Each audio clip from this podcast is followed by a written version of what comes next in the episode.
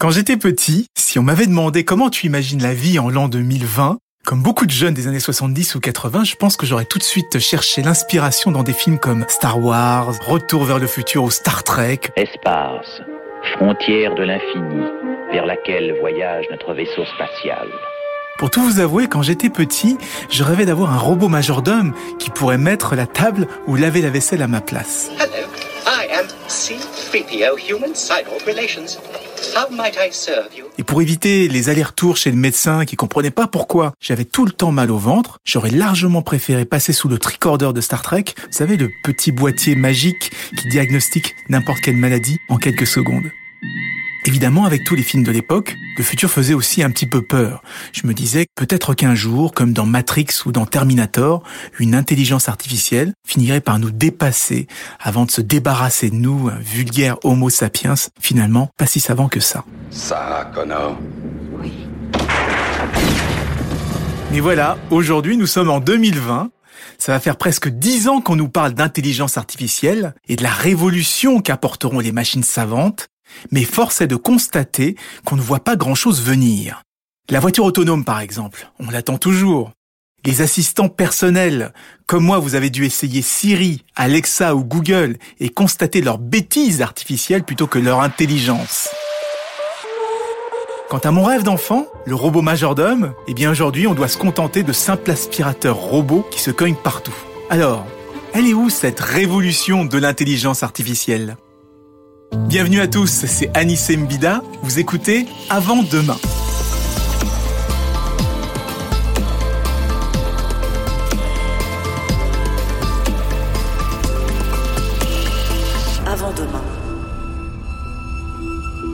Dans ce podcast, je vous propose de laisser les futurs angoissants à la science-fiction, les prévisions hasardeuses à nos amis futurologues et de plonger avec moi au cœur des grandes mutations qui sont déjà en train de façonner nos vies. Dans cet épisode, vous l'avez compris, on va s'intéresser à l'intelligence artificielle, la technologie de tous les fantasmes. Vous allez voir, on n'a peut-être pas de voiture autonome ni de robots humanoïdes, mais l'intelligence artificielle est déjà énormément présente dans notre vie de tous les jours. On verra aussi que même si on a peur de se faire dominer par une intelligence artificielle, on n'hésite pas non plus à lui déléguer toute une série de tâches au quotidien. Nos vies sont déjà largement régies par des robots, par des intelligences artificielles, sauf qu'on ne se rend pas toujours compte. Mesdames et messieurs, veuillez vous lever pour l'hymne olympique.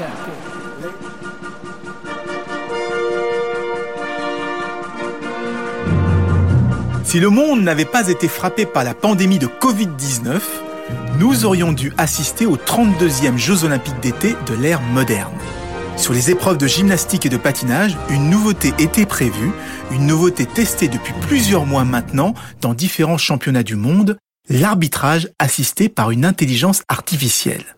Parce qu'il faut bien le reconnaître, c'est devenu très compliqué pour l'œil humain d'évaluer certains mouvements avec des athlètes qui exécutent des figures de plus en plus complexes et de plus en plus vite. Or, aujourd'hui, le moindre record, la moindre victoire peut représenter des enjeux énormes. Financiers, bien souvent, mais aussi géopolitiques, comme aux Jeux Olympiques. On se souvient tous des polémiques sur la partialité des juges qui auraient tendance à favoriser les athlètes de leur pays, D'où cette idée de s'appuyer sur une machine qui pourrait supprimer les erreurs d'arbitrage ou du moins gommer leur subjectivité. Alors comment ça marche? Eh bien avec des caméras 3D qui mesurent très précisément la position de chaque membre dans l'espace, ça permet de décomposer les mouvements de l'athlète, puis de les comparer aux références de la discipline pour ensuite attribuer une note a priori indiscutable. Pour l'instant, l'évaluation finale reste du ressort du juge, mais sa décision est désormais fortement pondérée par les mesures implacables de l'intelligence artificielle. Le tennis, lui, va beaucoup plus loin. Prenez les Masters Next Gen par exemple. C'est un nouveau tournoi de l'ATP réservé aux meilleurs joueurs de moins de 21 ans et qui en profite pour tester de nouvelles règles susceptibles de dynamiser les matchs. Eh bien, il a été conçu dès le départ sans juge de ligne. C'est un radar et une voix robotisée qui annoncent les balles out. Donc impossible de râler comme McEnroe, il n'y a plus aucune contestation possible.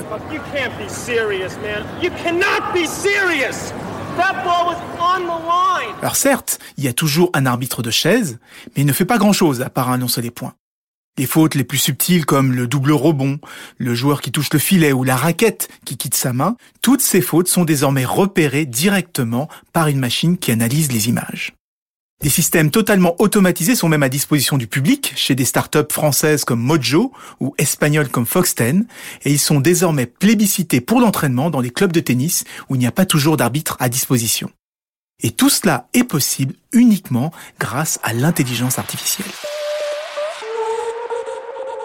Le sport, avec ses enjeux financiers, est devenu un gros consommateur d'intelligence artificielle. Et comme le secteur dispose d'une quantité colossale de données, on a besoin d'algorithmes pour les faire parler.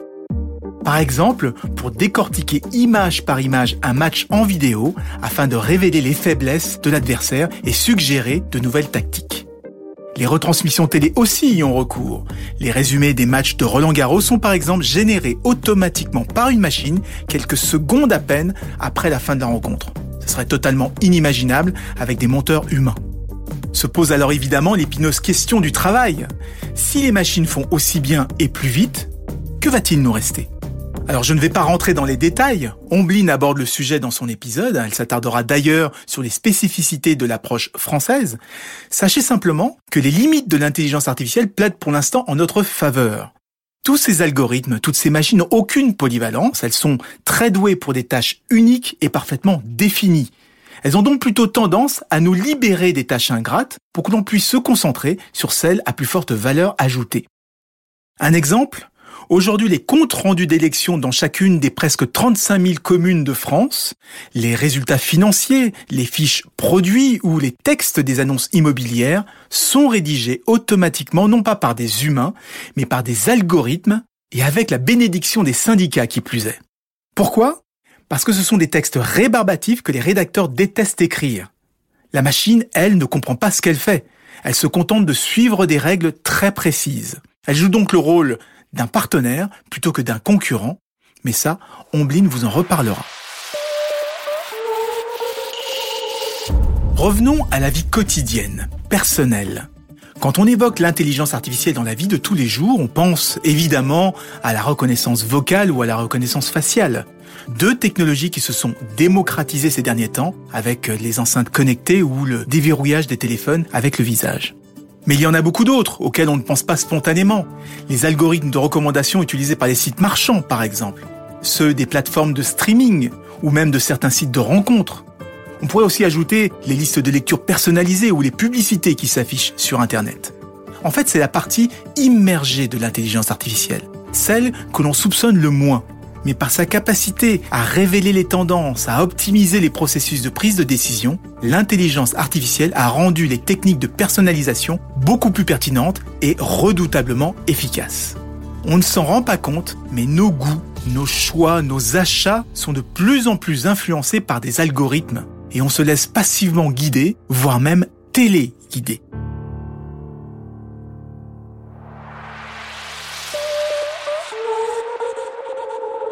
Le téléphone portable est peut-être l'objet qui cristallise le plus les progrès spectaculaires de l'intelligence artificielle. Avec un objectif, simplifier et mettre à la portée de n'importe qui des techniques jusqu'ici réservées à des experts. Je ne sais pas si vous avez remarqué, mais avec les modèles de téléphone portable les plus récents, c'est devenu extrêmement difficile de rater une photo. La plupart sont capables d'analyser l'image, de reconnaître les différents éléments qui la composent et de s'arranger, par exemple, pour que les visages soient toujours nets, que le ciel soit parfaitement bleu et que les couleurs vives explosent. Plus besoin d'ajuster les réglages comme un expert.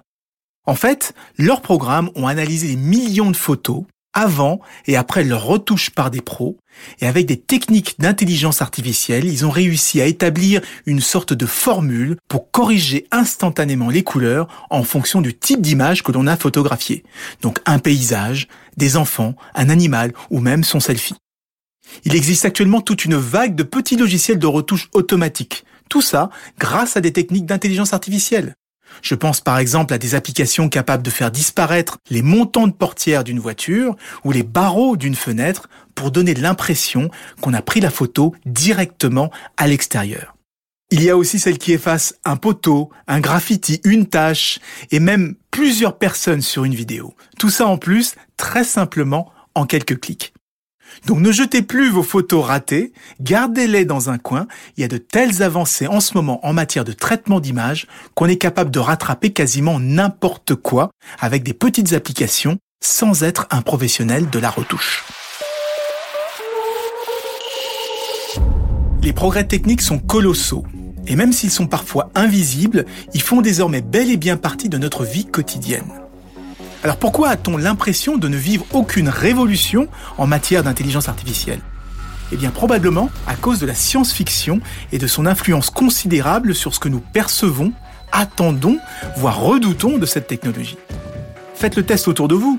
On associera plus facilement intelligence artificielle à des robots tueurs qu'à des algorithmes de retouche ou de personnalisation. Ce n'est donc pas par hasard si à chacune des grandes avancées du secteur, on relance le mythe du robot humanoïde qui finit par dominer l'humanité.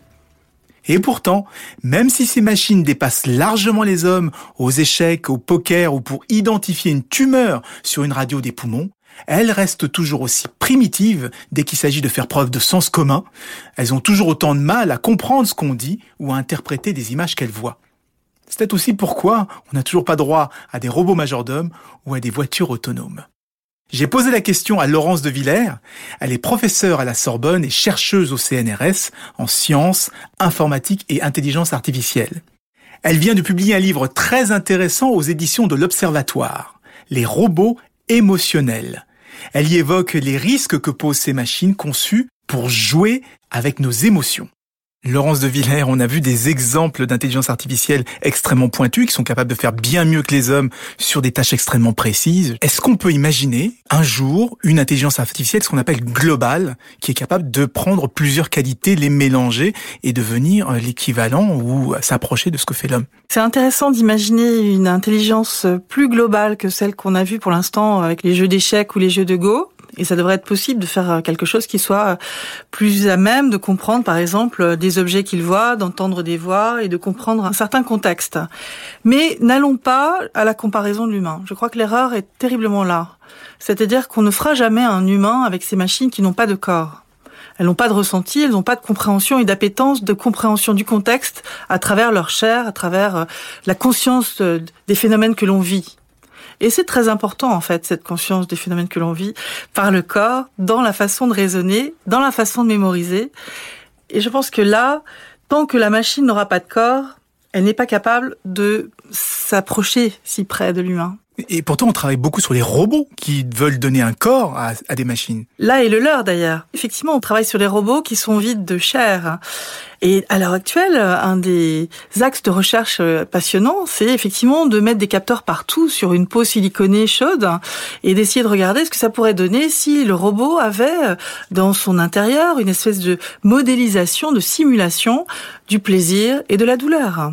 Ce qui lui permettrait en fait d'avoir une façon de réguler cela. On parle d'homéostasie dans le corps humain pour euh, lui donner finalement des intentions. Il irait faire des choses de lui-même parce que il serait en souffrance vis-à-vis de quelqu'un, par exemple. De toute façon, même si on arrivait effectivement à, à le faire, on serait sur autre chose que l'humain. C'est pour ça qu'il faut parler d'éthique. C'est pour ça que depuis euh, une dizaine d'années, je m'intéresse à ces sujets qui sont comment faire mieux comprendre l'état d'avancement de ces technologies, comment faire mieux comprendre la projection, on parle d'anthropomorphisme, c'est-à-dire prêter les capacités de l'humain à des machines qui nous paraissent proches parce qu'elles ont des réactions qui sont proches de capacités de l'humain. Comment mieux les évaluer? Et selon vous, pourquoi on est en train de courir vers cet homme artificiel, ce Frankenstein qui serait une machine quelque part? Pourquoi il y a cette quête? Elle est normale. Quand j'essaie de modéliser, je représente et cette représentation me permet d'aller plus loin. On parle beaucoup des mythes du golem, de Frankenstein qui est issu de ce mythe. À chaque fois, la créature s'est rebellée contre son créateur. Donc il y a tout un aspect anxiogène lié à ça. Si vous allez au Japon, les petits robots, c'est les amis des humains, ils viennent les défendre contre euh, des menaces. Donc c'est vraiment une appréhension culturelle également.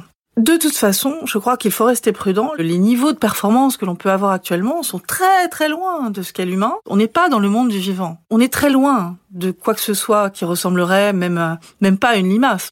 Quand j'entends dire qu'on est en train de faire l'intelligence artificielle d'un enfant de deux ans, j'ai en train de dire mais attendez, vous avez jamais vu un enfant de deux ans? Il s'illumine, il comprend, il comprend des fois plus que vous parce qu'il y a de l'inné, de l'acquis hein, dans la machine. Elle, certes, si elle peut apprendre, elle apprend des foultitudes de choses, mais pour aller où? Jusqu'où? Quels vont être ses pouvoirs d'imagination? Aucun. Ce serait encore quelque chose qu'on chercherait à imiter, que l'on donnerait de façon artificielle, et qui aurait forcément ses limites.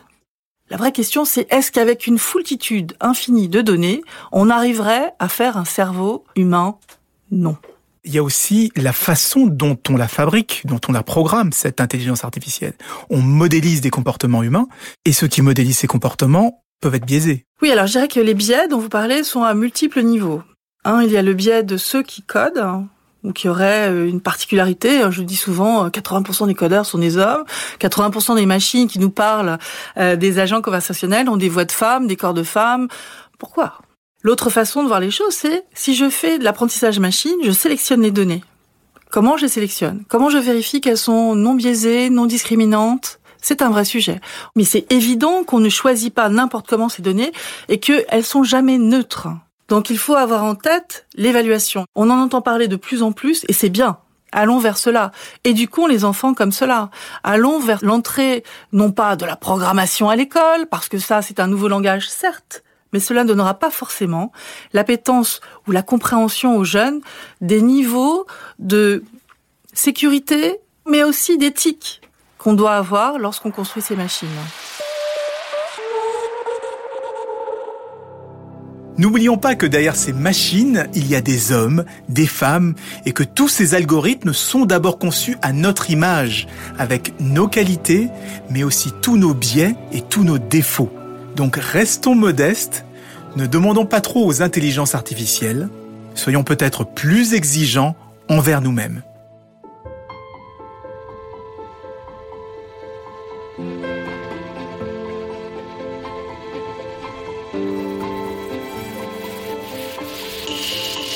Ce podcast est produit par Europe 1 Studio en partenariat avec EDF.